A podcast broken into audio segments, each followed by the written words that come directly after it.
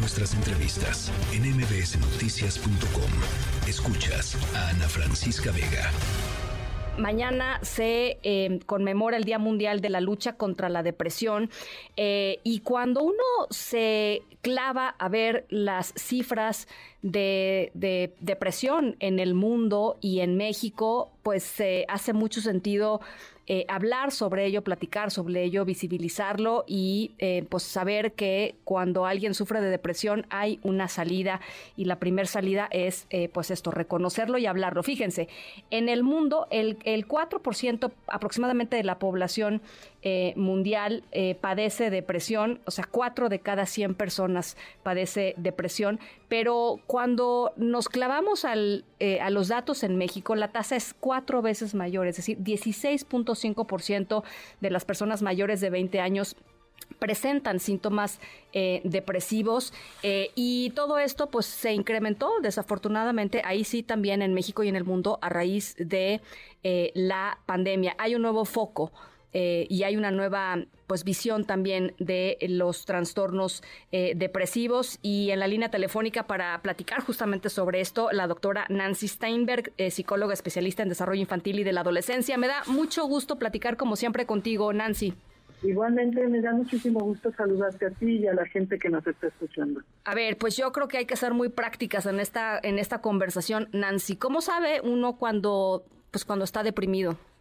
Fíjate que la pregunta es muy, muy buena porque muchas veces nosotros decimos, ay, estoy deprimido, pero es importante saber la diferencia entre estar triste, que es una situación normal, es una reacción normal ante ciertas situaciones, por ejemplo, eh, la pérdida de, una, de un ser querido, la pérdida de un trabajo, etcétera, y diferenciarlo de lo que es la enfermedad, que es la depresión. Claro porque la enfermedad, la depresión, es, es una patología que afecta significativamente la vida de la persona y reduce su calidad de vida. Es un trastorno de la emoción, del estado de ánimo, que se puede manifestar en diferentes momentos de la vida y en diferentes formas y severidades. No diferencia entre edades y entre sexos. Puede afectar en todas las edades. Y esto se ha visto que está determinado por muchísimas causas, por una combinación de causas. No se sabe exactamente cuál, pero se sabe que hay una causa biológica, que es las personas que están deprimidas, la enfermedad, tienen una dificultad, una baja en la producción de serotonina. La serotonina es un neurotransmisor y se le ha llamado la hormona de la felicidad. Sí. Entonces tenemos que saber que la depresión no es una emoción de, ay, estoy un poco triste, sino es una situación que vive la persona, es una enfermedad y que tiene otros síntomas y que deben de ser atendidos. Y, y por eso tampoco es un tema de echarle ganas, ¿no, Nancy? Digo, sí hay que echarle ganas en general, pues, pero pero no, no, la respuesta cuando alguien está sufriendo depresión, la respuesta no debe ser échale ganas. Por supuesto que no, y esa es una forma que tiene la gente como de minimizar lo que le está pasando al otro. Sí. Primero porque no entendemos y segundo porque como a nosotros no nos pasa, entonces tú no entiendes lo que está viviendo el otro. Entonces dicen, ay ya hombre, échale ganas, tú puedes, adelante campeón. Pero, pero efectivamente no es una cuestión ni de que estás fingiendo, ni de que si tú te lo propones vas a salir adelante, y, ni efectivamente si le echas ganas y le, y le pones toda la, toda la vitamina, ya vas a salir adelante. No, se necesita un manejo, a veces inclusive medicamentoso. Sí. A ver, eh, yo, tengo dos preguntas. La primera tiene que ver con eh, síntomas de depresión en niños y adolescentes. ¿Son iguales que en los adultos, Nancy? ¿Cómo reconocer cuando un niño, una niña, eh, una chica, un adolescente están deprimidos, deprimidos? Bien, los síntomas se parecen, eh, eh, voy a decir ahorita cuáles son los síntomas en general, pero la forma como se manifiestan cambia básicamente porque los niños no saben expresar sus emociones de forma verbal, como lo hacemos los adultos. Entonces, muchas veces quien tiene síntomas de depresión, lo que está sintiendo es, eh, se siente como que el futuro está muy negro y, y, como que no tenemos esperanza. Y dejas de disfrutar las cosas que te gustan y pierdes interés en muchas cosas. Tienes problemas para dormir o duermes demasiado. Y aquí, por ejemplo, en los niños, una de las de los síntomas muy frecuentes es, por ejemplo, que empiezan a tener eh, terrores nocturnos, empiezan a tener pesadillas, cosa que no se presenta tanto en el adulto. Otra, por ejemplo, es sentirse constantemente agotado o tener una falta de energía. Y entonces aquí viene otra característica del niño. Los niños en general lo que dicen es que no quieren ir al colegio. Pero como este es un síntoma que se presenta en muchas eh, patologías en los niños, no se puede tomar nada más como, eh, como un síntoma este, específico, ¿no? Es como no quiere ir a la escuela ya está deprimido. Hay que ponerlo dentro de todo el contexto. Ahora, tanto niños como adultos les cuesta trabajo concentrarse y les cuesta mucho trabajo poner atención en algo. Ahora, ¿cuál es la diferencia?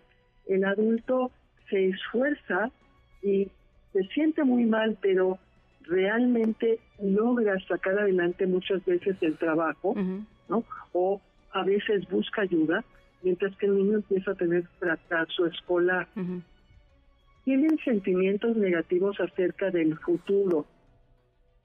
los niños, por ejemplo, empiezan a tener muchas conductas de retraimiento, tienen conductas de, eh, de volver a formas anteriores de funcionar, o, sea, regresiones. Y ahora, tanto en los niños como en los adultos, en los casos muy severos empieza a haber pensamientos suicidas. Y entonces aquí viene una cosa muy, muy importante. ¿Te acuerdas de un comercial que había de un antigripal que decía que los niños no, no son adultos chiquitos y su resfriado es la mitad de un resfriado? Sí. Aquí es igual. La gente tiende a pensar que como, ay, como está chiquito, se le va a pasar. Qué fuerte lo que estás diciendo, Nancy. Nunca, nunca se debe pasar por alto cuando un niño, un adolescente, un adulto habla de suicidio. Nunca se debe de tomar a la ligera y, el, y la depresión en los niños es tan importante y tan significativa como la de los adultos.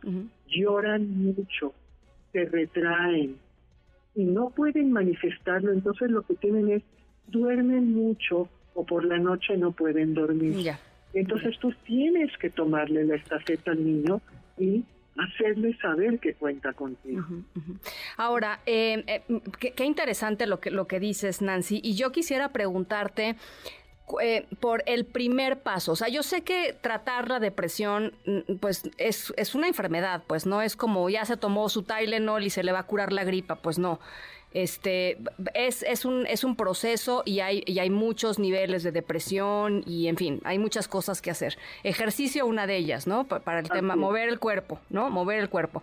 Em, pero ¿cuál es el primer paso que alguien tendría que dar en su vida eh, que a veces es muy difícil darlo cuando uno está deprimido, pero ¿cuál es ese primer paso? O alguien que esté cercano a esa persona, ¿cuál sería el primer paso que tendrían que dar?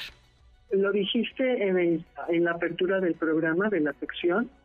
Lo primero que tienes que hacer es darte cuenta que te está sucediendo, tomar conciencia, no tapar, no tapar el sol con un dedo, darte cuenta que lo que te está sucediendo es suficientemente importante como para que esté alterando tu vida, tu calidad de vida en diferentes áreas de tu vida.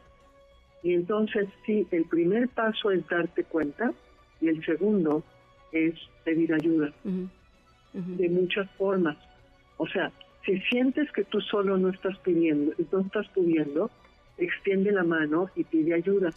Eso es algo que los niños les cuesta trabajo hacer porque no saben qué les está pasando. Bueno, y no saben que hay ayuda tampoco a veces, ¿no? O sea, exactamente. No, saben... Entonces, el adulto que está a su alrededor es el que se tiene que dar cuenta de, ah, esto ya va más allá de un está tristecito, ¿no? Entonces, tú decías qué cosas que podemos hacer. El primer paso, y lo dijiste muy, muy claramente al principio, es darnos cuenta que esto está ocurriendo. Cosas que sí puedes hacer, efectivamente ejercicio, pero podríamos ver por qué, porque entre otras cosas, por ejemplo, el ejercicio eleva la temperatura y esto tiene un efecto de, calmante sobre el sistema nervioso central. Pero también se liberan ciertas sustancias, entre ellas las endorfinas, que son sustancias que nos hacen sentir bien. Este es un, eh, y, también, por ejemplo, hay otro tipo de ejercicios, que podríamos llamarles más bien disciplinas, como por ejemplo la yoga, la meditación, lo que ahora se llama el mindfulness, que realmente ayudan. Entre otras cosas, porque estas, estas eh, disciplinas, estos ejercicios, muchas veces se hacen en grupo. Entonces, cuando tú empiezas a tener contacto con otros grupos, esto también sentido de sí sentido de conexión no o sea somos de pronto pues sí somos seres gregarios y, necesitamos sentir con, conexión con, con algo con alguien sobre todo con alguien pues. Te sientes acompañado y te das cuenta que no eres el único al que le pasa esto. ya. Pero por otro lado y hablando de los eh, dispositivos eh, electrónicos una de las recomendaciones es también dejar de estar usando tanto las redes sociales. Porque la gente abusa de esto y se ha visto, los estudios muy serios demuestran que cuando la gente abusa de las redes sociales, es como, como que está bombardeado de cosas o sea, es, es un dan para abajo. Es un es un este un dren de, de, serotonina y de endorfinas, ¿no? O sea, quizá te da en la endorfina inicial de, ay, mira los likes, pero conforme va pasando el tiempo, este te va drenando, ¿no? Te van te van sacando la energía, en fin, es una sí es una cosa tremenda. Y además como que te centras tanto en cuántos likes te dieron que si te dan poquitos también te tú te vas para abajo. Sí, o ves las vidas espectaculares de todo el mundo, en fin, o sea, sí hay un, hay un montón de temas eh, alrededor. Hay que ser muy conscientes de eso, Nancy, y, y sobre todo para los papás, mamás, tíos, tías, etcétera, que tengan, digo, adultos también, pero que tengan hijos eh, bajo su responsabilidad, pues que, que hay que pues tener mucho control de lo que están viendo y lo que están haciendo en redes sociales,